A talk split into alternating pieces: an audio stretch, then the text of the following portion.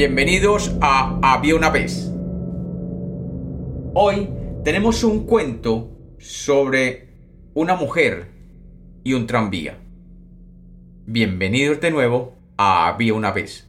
Espero que lo disfruten. Había una vez. Había una vez una mujer que tenía un sueño. Quería tomar un tranvía que la llevara directamente al hogar de sus sueños. Durante años, esta mujer había construido en su mente y alma un hogar perfecto, con un portón hermoso que le daba entrada a un jardín lleno de flores multicolores y fuentes de agua llenas de pájaros y trinos. Su casa de ensueño tenía un techo rosado y unas paredes blancas como la nieve. Adentro, un ambiente cálido y amable daba la sensación de dulzura que solo un hogar perfecto puede tener. Así se encontraba la mujer en aquella tarde lluviosa, a la salida de su trabajo, esperando aquel tranvía que la llevaría exactamente al portón de su casa fantástica. Allí esperaba ansiosamente la llegada de aquel tranvía con la dirección de su hogar. De pronto, sintió el traqueteo de la calle anunciando la llegada de un primer tranvía, un tranvía al que nunca se había montado un tranvía que no sabía cómo era en su interior. Era tal la esperanza de llegar a su casa soñada que quería montarse en el tranvía inmediatamente. Y cuando lo vio llegar, supo que ese tranvía iba en su misma dirección. Pero no estaba segura si pasaría exactamente por su hogar. No sabía si aquel tranvía la llevaría directamente allí. Y el tranvía llegó. Se paró justo donde ella estaba, pero ella dudó. Y finalmente no subió, y el tranvía siguió calle abajo, lejos de ella. Y allí, en la tarde lluviosa, se quedó llena de dudas y esperando otro tranvía.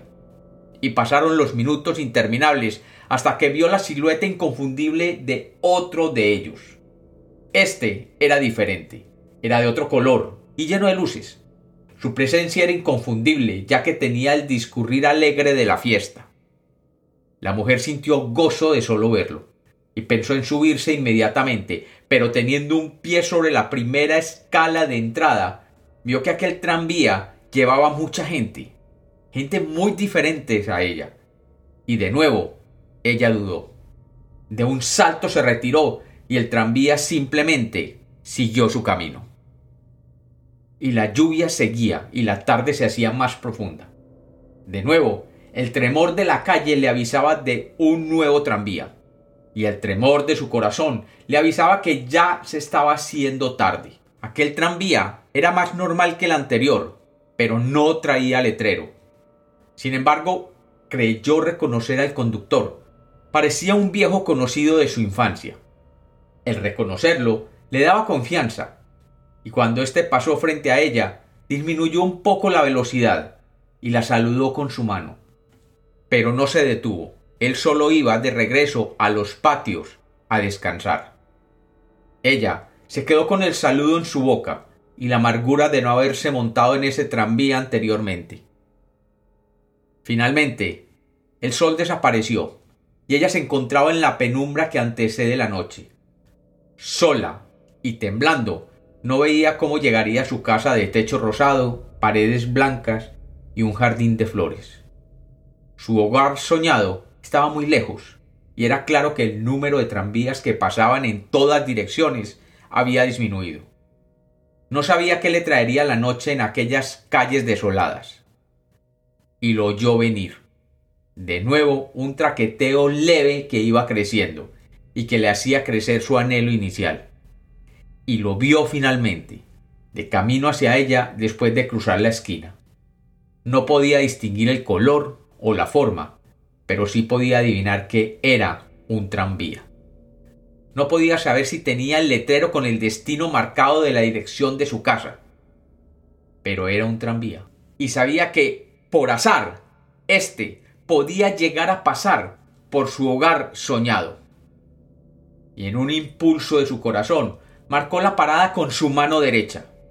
El tranvía comenzó a detenerse y ella comenzó a dudar de nuevo. Pero ya no era hora de dudar.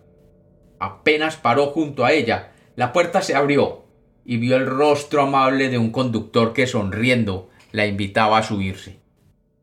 Ella, sin pensarlo dos veces, saltó adentro, y la puerta se cerró, dejando atrás la tarde fría y lluviosa que la acompañaba.